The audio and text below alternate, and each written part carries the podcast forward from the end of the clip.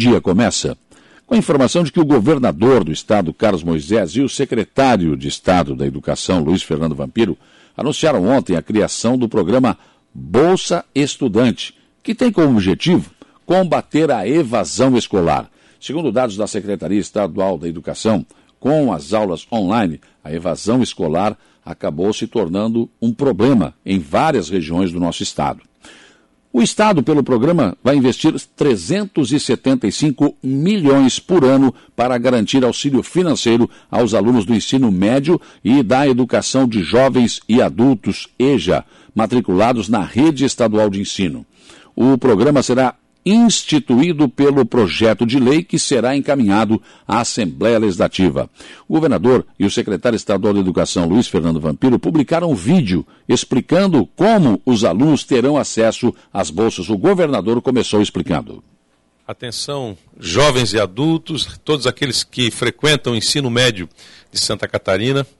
Nós estamos lançando um programa inédito no nosso estado, que é a Bolsa para o Aluno do Ensino Médio e do EJA. Uma bolsa que será paga em 11 parcelas para aqueles que efetivamente estiverem matriculados, frequentarem a sala de aula. R$ 568 por mês em 11 parcelas, dando um total de R$ 6.250 por ano. Quem tiver 75% da frequência comprovada, então, receberá esse incentivo para que ele não abandone a sala de aula, para aquele que precisa de um reforço na sua, no seu orçamento familiar, que ele continue estudando, porque nós acreditamos que a educação vai transformar a vida dos catarinenses. Por isso, a nossa vontade efetiva de investir cerca de 375 milhões de reais na educação dos catarinenses, agora no ensino médio. Da mesma forma como estamos investindo mais de 460 milhões de reais no ensino superior e universidades comunitárias, estamos também trabalhando com bolsas para o ensino médio. Então, é, o secretário Vampiro, secretário de Estado da Educação, está aqui, é, encomenda nossa, né, muito bem produzida dentro da secretaria, e que a gente encaminha agora, hoje, 20 de setembro, esta semana, encaminharemos à Assembleia Legislativa para, em parceria, conseguirmos mais esta conquista para a educação de Santa Catarina, não é isso, deputado? Perfeito, governador. Isto faz parte do seu, da sua encomenda em relação ao reposicionamento da educação catarinense, com uma remuneração de qualidade, não só o mínimo garantido regional, que já está na folha de pagamento, mas também a descompactação da tabela, que no futuro muito próximo estará presente eh, na educação catarinense, com infraestrutura escolar de qualidade, com equipamentos que possam tornar atrativa a unidade escolar. Nós estamos melhorando e atraindo esses jovens novamente para evitar a evasão e o abandono escolar. Esta é uma missão que o governador governador Carlos Moisés determinou a Secretaria de Estado da Educação e esse programa faz parte desse grande pacote. Muito obrigado à educação catarinense, agradece ao governador Carlos Moisés. Obrigado. Claro que o projeto irá agora para a Assembleia Legislativa para ser apreciado, discutido e, quem sabe, aprovado pelos senhores deputados. Hoje é o dia da árvore e que não passará em branco em Aranguá. A Fama fará um evento que está marcado para as 9 horas da manhã de hoje na Praça Ercílio Luz. O coordenador da Fama, Maurício Rodrigues, também fará a apresentação do projeto Conhecer para Preservar, um belíssimo projeto que a Fama estará desenvolvendo. A Fama que vem cuidando muito bem do nosso meio ambiente aqui em Aranguá. E também tem atuado muito na questão da proteção animal. E que hoje, então, claro, concentra-se ah, na questão do Dia da Árvore, que realmente é muito importante na vida de todos nós. Né? Ah, proteger a nossa natureza também é algo bastante importante. Como hoje é o Dia da Árvore, haverá daqui a pouco, às 9 horas, o Jairo Silva vai acompanhar para a gente aqui ao vivo este evento que acontece na Praça Ercílio Luz. Câmara de Vereadores de Araranguá prestou ontem uma homenagem a Matheus Cardoso dos Santos, filho de Turvo, mas que foi criado em Araranguá, onde casou. Matheus chegou à seleção brasileira de vôlei como fisioterapeuta e participou da última Olimpíada no Japão. A moção de reconhecimento foi apresentada pela vereadora Lena Périco e a sessão contou com a presença de Aurélio Cardoso dos Santos, pai de Mateus, e do secretário de governo Afrani Roncone, que representou o prefeito César César, que estava em Florianópolis ontem. O vereador Luciano Pires anunciou ontem na Câmara que seu nome está à disposição para ser candidato a deputado estadual pelo Podemos nas próximas eleições. Também anunciou que o suplente de vereador Lirion Mateus será candidato a deputado federal. Por falar no suplente, ele deve assumir por 30 dias na vaga do vereador Luciano Pires. É o próximo suplente a assumir na Câmara de Araranguá. Prefeito Evandro Scaini do Arroio do Silva registrou em sua rede social ontem o furto da lixeira da sua residência. Na foto em detalhe, o fato de que levaram até os parafusos que a mantinham presa no muro.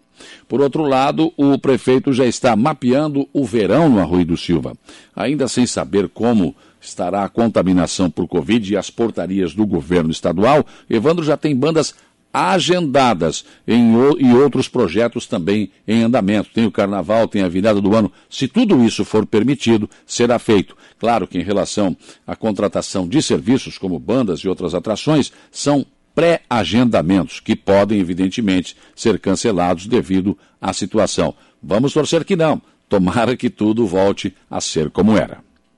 Em Maracajá, o prefeito Aníbal Brambila dará início à revisão do plano diretor participativo esta semana.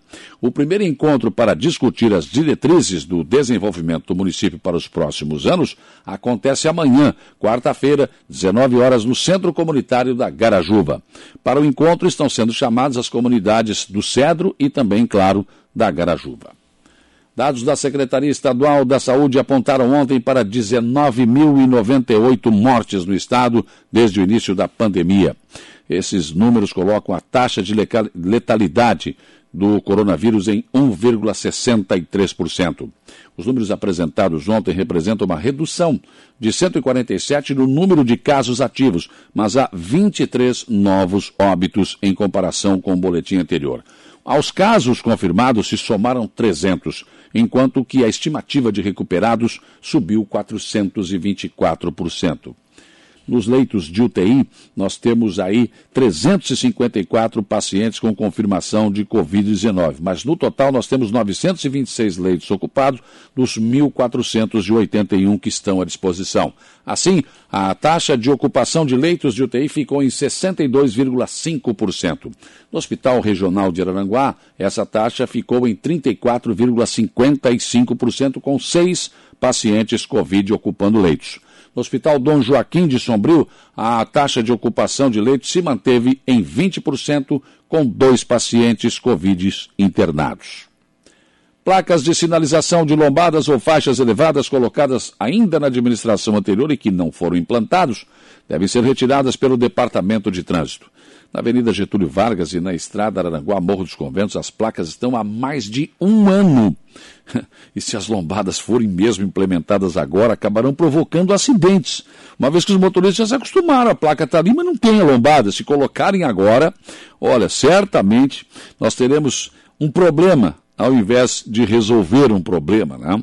Enfim, os moradores também protestam porque foram colocadas as placas e foi dito na época, não, primeiro o pessoal tem que se acostumar com a placa. Não, coloca a placa e coloca a lombada ou não coloca nada, gente. É um absurdo. Porque aí a pessoa, no seu cérebro, se acostuma que, olha, tem uma placa, mas não tem a lombada. Se você coloca a lombada um ano depois, certamente haverá uma série de acidentes.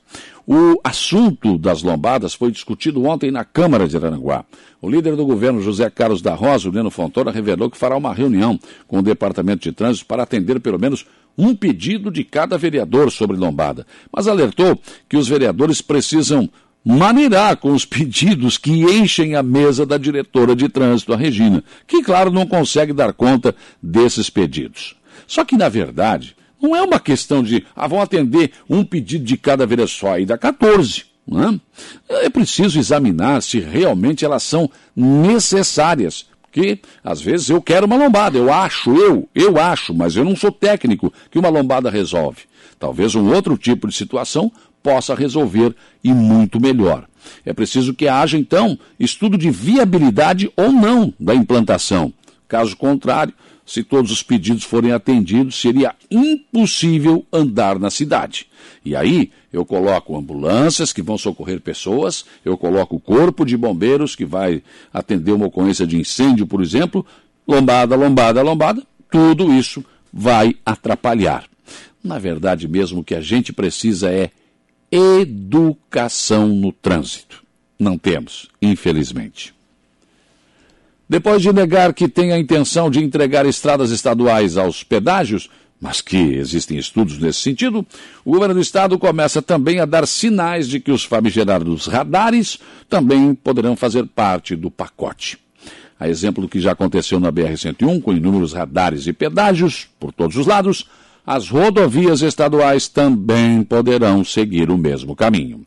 Matéria publicada ontem no SC eh, Notícias afirma que a Polícia Rodoviária Estadual tem o entendimento de que os radares precisam ser implantados em nome da segurança.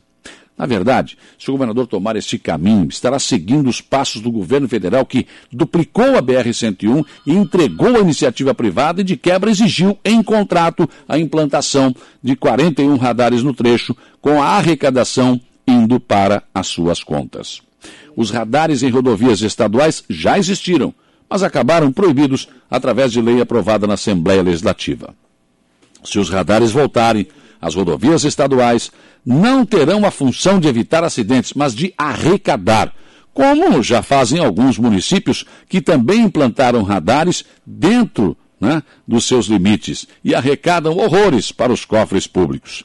Como a Polícia Rodovi Rodoviária Estadual é a favor, quem sabe assim poderão ficar dentro das suas viaturas com o motor ligado e aproveitando o ar-condicionado, claro, com o combustível pago por todos nós, contribuintes, enquanto os radares metem a mão nos nossos bolsos à vontade. Educar é preciso, arrecadar, nem tanto. Afinal de contas, eles metem sempre a mão no nosso bolso. E as lixeiras que sempre estiveram, ou continuam, né, nos canteiros centrais de nossas avenidas, simplesmente não conseguem mais dar conta de tanto lixo. Elas são fundas, mas não têm o tamanho necessário para receber o lixo de residências e de comércios, deixando a cidade com uma péssima visão. Antes do recolhimento, o lixo fica espalhado ao redor das lixeiras e aí cães de rua acabam fazendo a festa. Tal situação dá um ar de cidade suja, né? sem contar que alguns cidadãos sem noção, vez por outra, ainda colocam resto de construção, sofás e toda sorte de coisas inservíveis nos canteiros centrais de nossas avenidas. O prefeito César César já identificou o problema e começa a planejar o futuro mudando as lixeiras que deverão ser retiradas, com cada cidadão tendo a sua lixeira na sua residência. Na revitalização do calçadão, por exemplo, as lixeiras já serão mudadas e também haverá a organização de horário para colocar e retirar o lixo. Não dá para cada um colocar na hora que quer e fica esse papelão, esse lixo todo em pleno calçadão. Né? Na verdade, é preciso reordenar a colocação e o recolhimento de lixo na cidade. Se a prefeitura tem que fazer a sua parte, nós cidadãos também. A consciência de que para a cidade se manter limpa depende de todos nós já é um bom começo. Pensem nisso enquanto lhes desejo um bom dia.